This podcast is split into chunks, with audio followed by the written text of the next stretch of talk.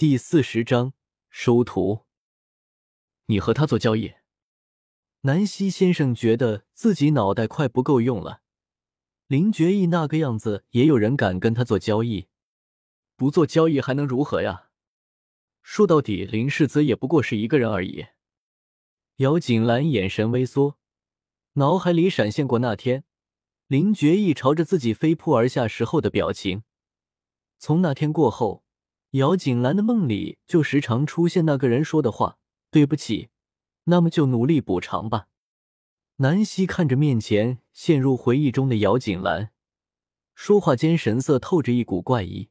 他给出的条件是什么？大脑回神，姚锦兰有些皱着眉头说道：“这个倒是还没有说，到时候他会告诉我的。”说到这个，姚锦兰还真的有些为难。以林觉义在天启的身份地位，如果他都为难的事情，他能办到吗？第一次，姚锦兰觉得自己有些托大的感觉。到时候好，到时候好。南希先生眯着眼睛盯着姚锦兰看了一会儿，随后大笑着朝着前院去了。前院，南希先生出现之后，自然是被众人给围在中央。太子殷切的询问着南希先生一些问题，非常隐晦的提出想要拜在南希先生的名下。南希先生细语拒绝，太子也不甚在意，毕竟南希先生的行事作风他早就知道。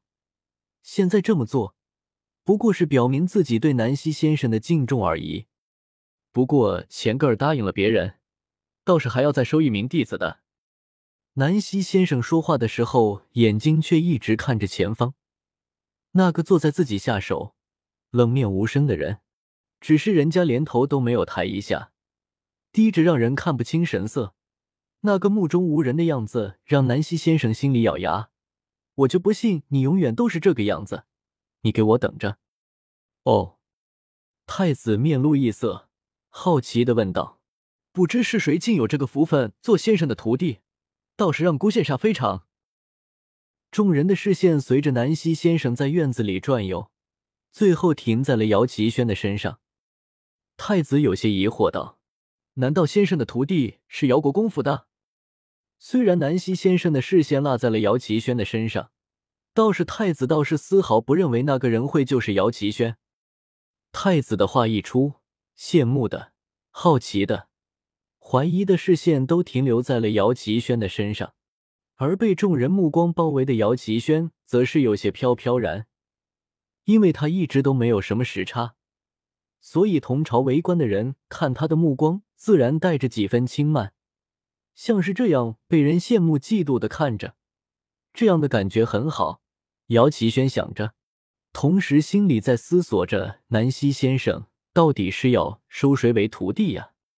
却如太子所言，南希先生的话证实了太子的猜测。不知此人是？太子有些疑惑。姚国公府的情况他还是清楚的，总共三位少爷，不过唯一看着还出色的也就姚奇轩的二儿子姚希玄而已。不过人此刻却在战场上，应该不会是他才对。可是除了他，太子想不到还能是谁。本来想要收为女弟子的，南希先生十分惋惜的说着，可是却不太方便，可惜了，可惜了。林觉义坐在椅子上，身子笔挺，看着哪里叹息的南希先生，狭长的眸子流光闪过，随后一抹漆黑，脑海里有些迷茫。对于一般人来说，笑是一个无比自然的动作，一个非常简单的动作。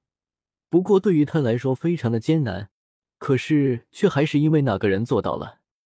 那样一个女子对自己不畏惧，却不想要接近自己，可是矛盾的还是来到自己的身旁，毫不客气的对自己提出要求：“我想要你笑。”心在那个时候漏掉了半分，即使很快恢复了正常，可是那种诧异的感觉还是无法从心中抹掉。即使他们见过的次数不多。不过他的笑，他已经见过好多种了。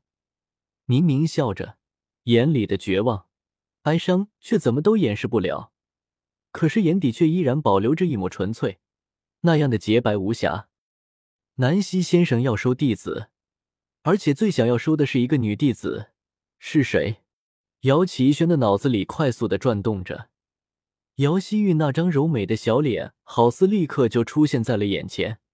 姚启轩当下就想当然，南希先生想要收的女弟子一定是姚希韵。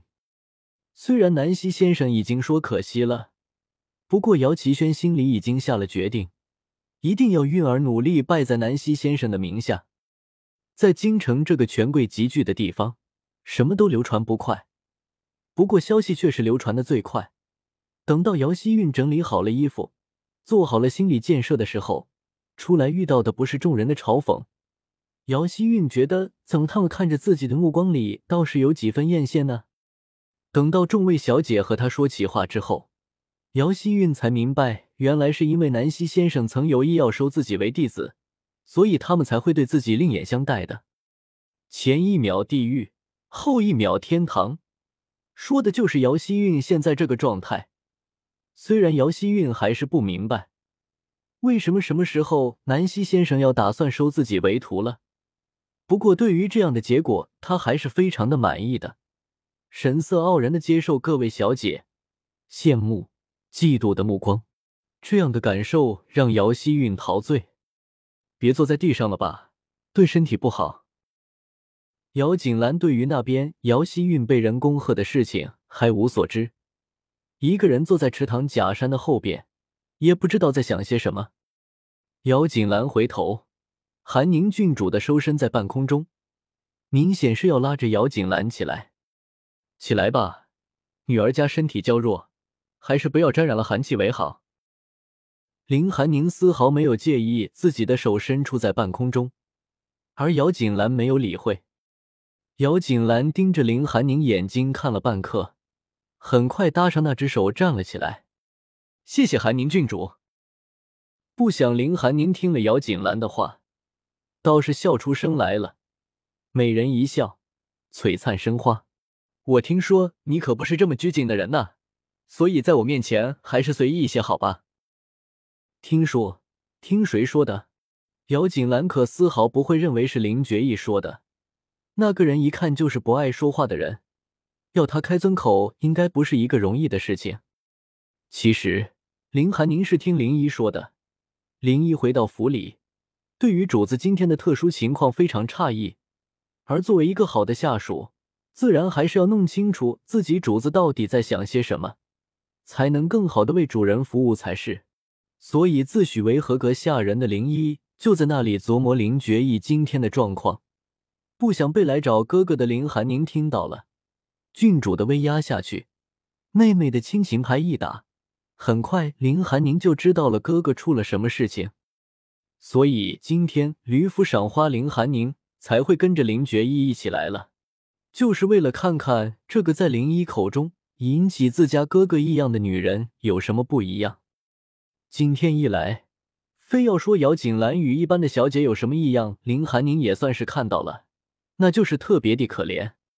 堂堂一个姚国公府的嫡出大小姐，居然被自己的妹妹当着那么多人的面前为难陷害，那些罪名随便一个落在姚锦兰的头上。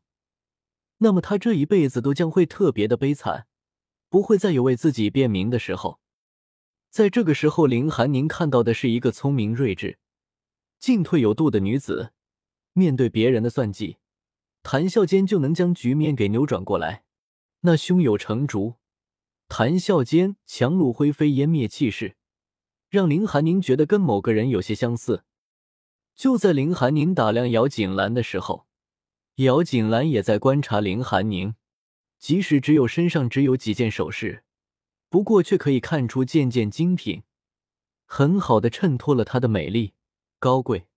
而现在对着自己一脸微笑的她，已经没有了之前在亭子里的时候的遥不可及的感觉。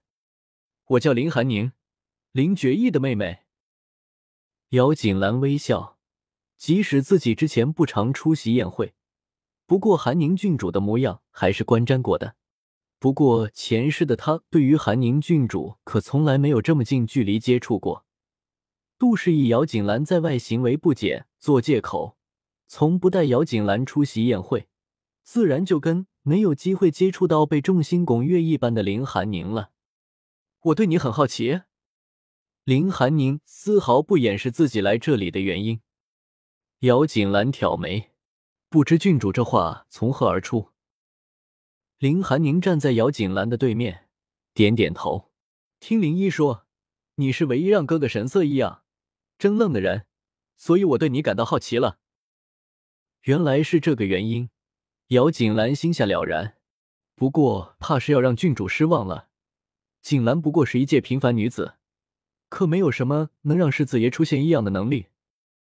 林寒宁和林觉意性格倒是差得很远，没有想到那样冰冷的一个人，居然有这么一个热情、活泼的妹妹。